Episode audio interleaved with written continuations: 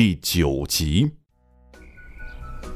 路上一边走着，冯耀还是惦记着老头兜里的钱呢，思绪良久，还是不要脸的说着：“二大爷，你看，我现在工作没啥着落，本来我是想着请您吃点好的，可是现在，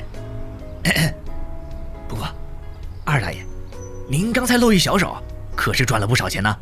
我对您的敬仰，那是犹如滔滔江水连绵不绝。”犹如黄河水泛滥，一发不可收拾。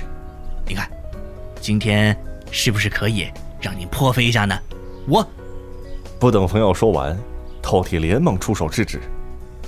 哎，行行，哎，我知道我出钱还不行吗？这些玩意儿对我没用的，我就想花钱买你歇会儿，累不啊，冯耀？，C 市最大的火锅城，走起！说完，开心的前面带路。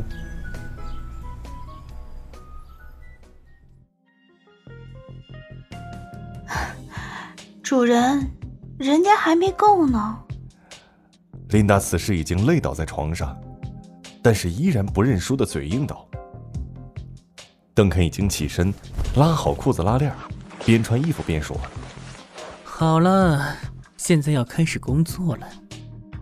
如果事儿办成了。’”我会奖励你的，嗯，琳达明白，我做事儿您放心，只是不要忘记我的奖励哦。琳达说完，还冲邓肯调皮的眨眨眼睛，从床上爬起来，走进浴室，冲洗的时候也没有关门，敞开着大门，让邓肯欣赏自己完美的身躯。而邓肯此时已经穿戴完毕，晃动着酒杯坐在沙发上，欣赏着这香艳的一幕。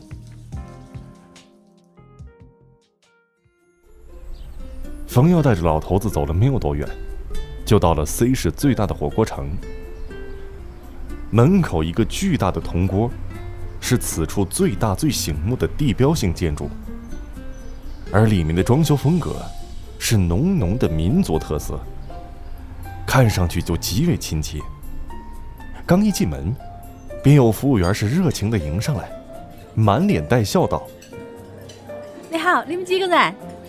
两个。”冯耀说：“你们是要包厢还是要大厅？”服务员又道：“当然是包间了，有点事情，怕啥子嘛？”冯耀用当地方言跟服务员交流着：“要得，在那边，跟我来嘛。”那服务员是边说边带路，随后便进了一个挺大的包厢里。服务员点菜，来一个黄喉、血旺、鸭肠，嗯，三锅粉、毛肚，再来点小白菜。哦，呃，来点宽粉，好吗？够了。过点嘛，来个红糖的，辣一点哈。冯耀坐下后，边看菜单边说道。要得，你们坐一下嘛。而说完，服务员转身就要出去了。此时，冯耀赶紧叫住服务员道：“哎，等一会儿，再来两个二锅头。”好，要得。服务员答应一声，出了门。冯耀拉着椅子，一脸媚笑靠近老头，并且拿起桌上的茶水，给老头倒了一杯，恭敬地递到老头面前，说。二大爷，你喝茶。饕餮接过茶杯，时一饮而尽，恨铁不成钢地说道：“哎呀，我真的不明白，你们这个世界赚钱真的很难吗？为什么到你这儿就这么费劲儿呢？”而说着，将十多张毛爷爷拿出来摆在桌子上，貌似也有那么点显摆的意思。而冯耀还是一脸的谄媚：“嘿。”我哪能和您比呀？您老手眼通天，再难的事儿到您手里还不都是小菜一碟？话虽然这么说，可他自己在心中嘀咕着：“哼，等我学好了技能，到时候不也是可以呼风唤雨、美女如云？”这饕餮貌似很受用，又让冯耀给自己倒了一杯茶，然后慢慢品着没说话，只是面露月色。即使他现在根本品不出任何味道，但是香味是可以闻到的。此时，刚才的服务员敲门进来，两手将锅底和点的菜一一放好，一躬身道：“你们的菜都上齐了，慢慢吃哈。”要得。